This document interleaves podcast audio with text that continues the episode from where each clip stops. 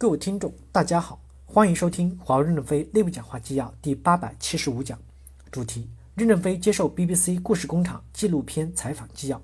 本文刊发于二零一九年七月二十三日。接上文，记者提问：因为创业存在这么大的风险，您又没有相关的知识，为什么还是决定创立了华为呢？任正非回答说：其实我们已经是无路可走，由于我那时工作做得不好，别人不要我了。深圳科技局说：你原来是搞科研的，现在可以来搞科技企业。我们自以为搞一点技术还可能，所以走上了这条路。今天看来，当时是太无知了，因为无知才走上了这条路，所以就没有了退路。退回去只能靠劳动力再发展，因为任何的资本都没有了。我转业的费用全部用光了。记者提问：有一些报道说您在军队里面待过，就证明华为和军中国军队有联系，对此您有什么要说的呢？任正非回答说：七十年来，中国退伍的军人有五千多万人。退伍军人都要到再就业，我是其中的一个。美国所有的退役军人也要再就业，这是一样的。离开军队以后，我与军队没有任何关系，因为我们从事的是民用业务。外界这种推测没有什么道理。记者提问：您刚才提到在创立华为时的资本问题，如果创业失败，就没有任何资本，只能从零开始。当时用了多少钱创立华为？如果这些钱不是来自于解放军，那是来自于哪里？任正非回答说。华为创业注册的资本是两万一千元人民币，当时我们家的转移费只有三千多元人民币，所以我找了几个人集资。后来公司发展到小有规模时，我他们要退股，要分公司很多钱，他们通过法律诉讼手段获得了大赔偿，他们都退出去了，公司就变成了我一个人的公司，我就开始把股份逐步的分给员工了。但是退股的法庭判决都在公司有记录存档，你们可以去看看这些记录，这里没有国家的一分钱，就是几个人凑的钱。我自己不可能有两万一千元这么多的钱来创业。记者提问：当年在中国市场转售交换机的企业有几百家，但是绝大多数没有生存下来。华为凭什么能够通过转售香港公司的交换机而生存下来？秘诀在哪里？任正非回答说：第一，我们从一开始就确定了以客户为中心，宁可员工多吃一点苦，一定要维护客户的利益，这样客户基本上能接受我们。那时可能还不止几百家公司。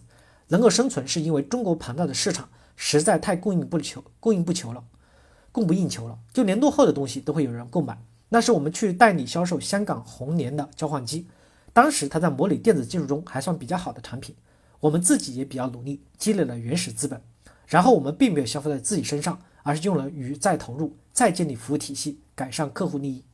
两千年，我没有了自己的房子的住，当时租了一个三十多平米的房子生活，想象一下。十几年前我还没有房子住，福布斯还说我是大富翁，不能理解。我但父母亲都没有得到很好的照顾，父亲在街上买了过期的饮料喝，导致拉肚子而去世。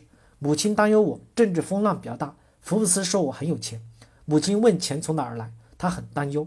在菜市场往家里的时候被汽车撞死了。处在那种历史阶段，我们把所有的原始积累都投入到未来的发展中。从这点来说，和别的公司不一样。别的公司赚了钱就去消费了。或者投资其他领域了。第二，我们对供应商很诚信，卖的钱及时还给了这些供应商，供应商相信我们，有时候就会把货优先的给我们，这样解决了没有资金先买进再卖出的问题，使华为在发展中扩大了一些困可能性。在这一方面，香港的红联公司对我们的成长是功不可没的。记者提问：后来的华为开始自主研发技术，自主研发蕴藏着很大的风险。为什么华为会决定去承担这么大的风险？任正非回答说：“在我人生受到挫折的时候，就是我在深圳国营企业工作时被坏人骗走了钱。因为打官司请不起律师，我自学了很多的法律书籍，包括欧美的法律、大陆法律，就准备自己做律师去打官司。这段经历我明白了两个道理：市场经济一边是货物，一边是客户，两边要交易，中间就是法律。我知道永远不可能掌握客户，只能掌握货物，怎么办呢？”我们要研发。另外，我们最早代理的交换机是 BH 零幺，珠海一个小公司的产品。他看我们卖得好，就不给我们供货了，就像现在的美国的实体清单一样。后来有人给我们介绍，我们转向卖香港红联公司的 HAX 机，卖得很好的时候，他们也不供货了，逼着我们自己做通信产品。我们就在这样的主观条件下、客观条件下，走上了自主研发的道路。在华为公司经营有起色之后，我也帮原来的公司偿还了一部分债务。记者提问：如果当时自主研发没有成功，潜在的风险在哪里？会带来怎样的后果？任正非回答说：因为那时我们无路可走，根本没有想过研制不成功会怎么样。还是相信我们会研制成功。那时是模拟通信设备，并不是很复杂，所以我们还是有信心的。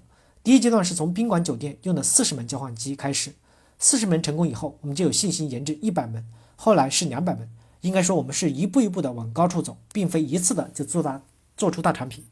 感谢大家的收听，敬请期待下一讲内容。